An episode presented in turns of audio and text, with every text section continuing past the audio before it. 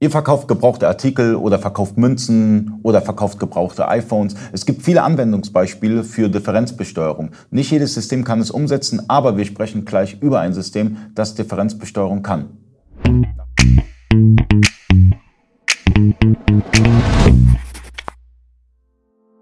Freunde des E-Commerce, mein Name ist Adio Kasi, ich bin Inhaber der E-Commerce Agentur eBakery. Ich bin heute zu Gast bei Xentral und sitze neben CEO Benedikt Sauter und wir sprechen heute über ein leidiges Thema Differenzbesteuerung. Ist eigentlich ein nischiges Problem, deswegen stürzen sich nicht so viele auf dieses Thema, weil ähm, wen betrifft es?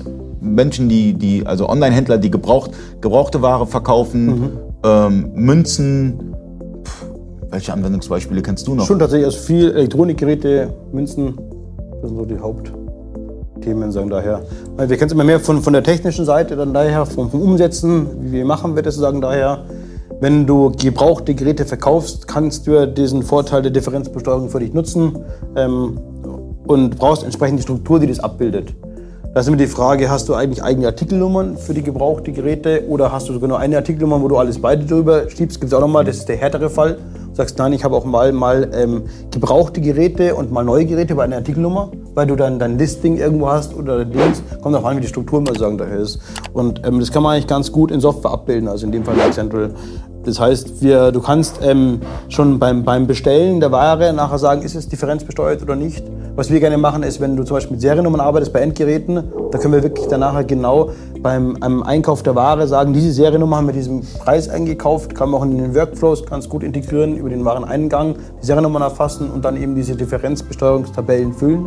Weil du musst ja bei der Differenzbesteuerung wissen, wann du es eingekauft hast für welchen Preis, welche Seriennummer und wann du es verkauft hattest, für welchen Preis. Und die nächste Challenge ist die, auf dem Beleg muss es ja richtig dargestellt werden, dass das sozusagen sichtbar ist, so wie es vom Finanzamt gefordert ist, mit den entsprechenden Steuern, wie sie ausgewiesen worden sind. Und was noch schlimmer ist, was der Kunde nicht sieht und du nicht siehst, ist ja nachher der Export in deine Steuersoftware rein weil der ja nochmal erweiterte Buchungssätze machen muss, damit das Ganze so richtig abgebildet ist auf die entsprechenden Erlöskonten, wie du es definiert hast, um diese Differenz eben als Steuer noch zu übertragen. Ja, aber es sind noch weitere Herausforderungen. Zum Beispiel, wenn ich jetzt gebrauchte Artikel verkaufe, mhm. brauche ich auch noch den Artikelzustand bei Amazon oder bei eBay. Mhm. Ich meine, Amazon hat eigene Artikelzustände, eBay hat eigene Artikelzustände. Die mhm. muss ich matchen mit dem Artikel, mhm. weil ähm, ich kann die Ware ja nicht als neu verkaufen. Mhm. Gerade wenn ich dann Differenz besteuere, ist es ganz wichtig, dem Kunden auch zu sagen, hey, der Artikel ist jetzt gebraucht, B-Ware, wie auch immer. Mhm. Kann ich das mit Central umsetzen? Ähm, Genau, wobei das ist eigentlich klassisch eine ganz normale Artikeldatenpflege, die wir machen. Das hat jetzt gar nichts bei uns direkt mit der Differenzbesteuerung zu tun. Das kann ich auch ohne Differenz besteuern. Also wenn ich sage, ich habe irgendwo, mhm. also jetzt nicht über, von der Besteuerungsart brauche ich das her. Das sind ganz normale Attribute, mhm. Sachen, die ich pflegen kann, auch die ich an die Marktplätze übernehmen kann, die entsprechende Felder haben, und das mit übergeben kann, wo ich ein Freifeld oder eine Eigenschaft definiere, mhm. dass ich das Ganze machen kann. Wobei das dann immer pro Artikelnummer abhängig ist. Also dann fest an den, ich habe diese Artikelnummer, ist dann der von dem Typ sozusagen daher. Ähm, wenn man sagt, man macht es dann wieder pro ähm, Produkt einzeln, müsste man eher wieder mit Seriennummer oder irgendwas mhm. arbeiten, dass ich wieder erkennen kann, welches Gerät ist denn wirklich gemeint gehabt. Oder ich habe wieder pro Gerät auch eine eigene Artikelnummer, die ich dann wieder auch durch einen Prozess automatisiert anlegen kann, dass ich dann wieder die Verfolgbarkeit habe und die Daten korrekt pflegen kann. Mhm. Ja, ich kann ja beispielsweise auch ein Listing setzen bei eBay, einmal mit Neuware, mit mhm. Gebrauchtware.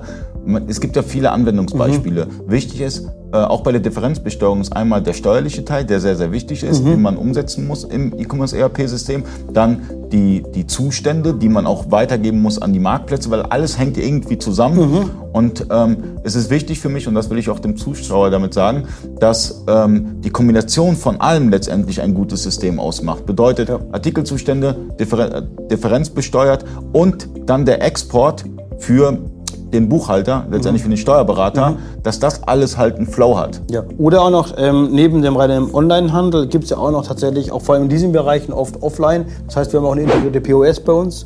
Auch dann ähm, greift bei uns in dem Fall das Modul mit. Das heißt, wenn du einen Kunden im Laden hast und dann doch mal sagst, okay, weil du das hast, ich verkaufe dir das Gerät jetzt entsprechend, wir haben eine integrierte POS ja in Central drinnen, auch über die ist dieses Feature genauso mit nutzbar. Okay, und diese POS beispielsweise, ich bin jetzt auf Messe, mhm. Flohmarkt, wie auch immer ja. und verkaufe dann meine Ware. Könnte genau. ich unterwegs äh, da auch verkaufen über die POS? Genau, und auch dann, wenn der erkennt, ah, das ist dieses Gerät von damals gewesen mit der Seriennummer, auch dann stimmt die Steuer korrekt und wird auch richtig ausgewiesen. Und du hast es nachher in deinem ganz normalen Export in den Nachweislisten fürs Finanzamt mit drin. Wow. falls ihr Differenzbesteuerung nutzt und ein System sucht, ähm. Jo. Ja, Punkt. Bis zum nächsten Mal.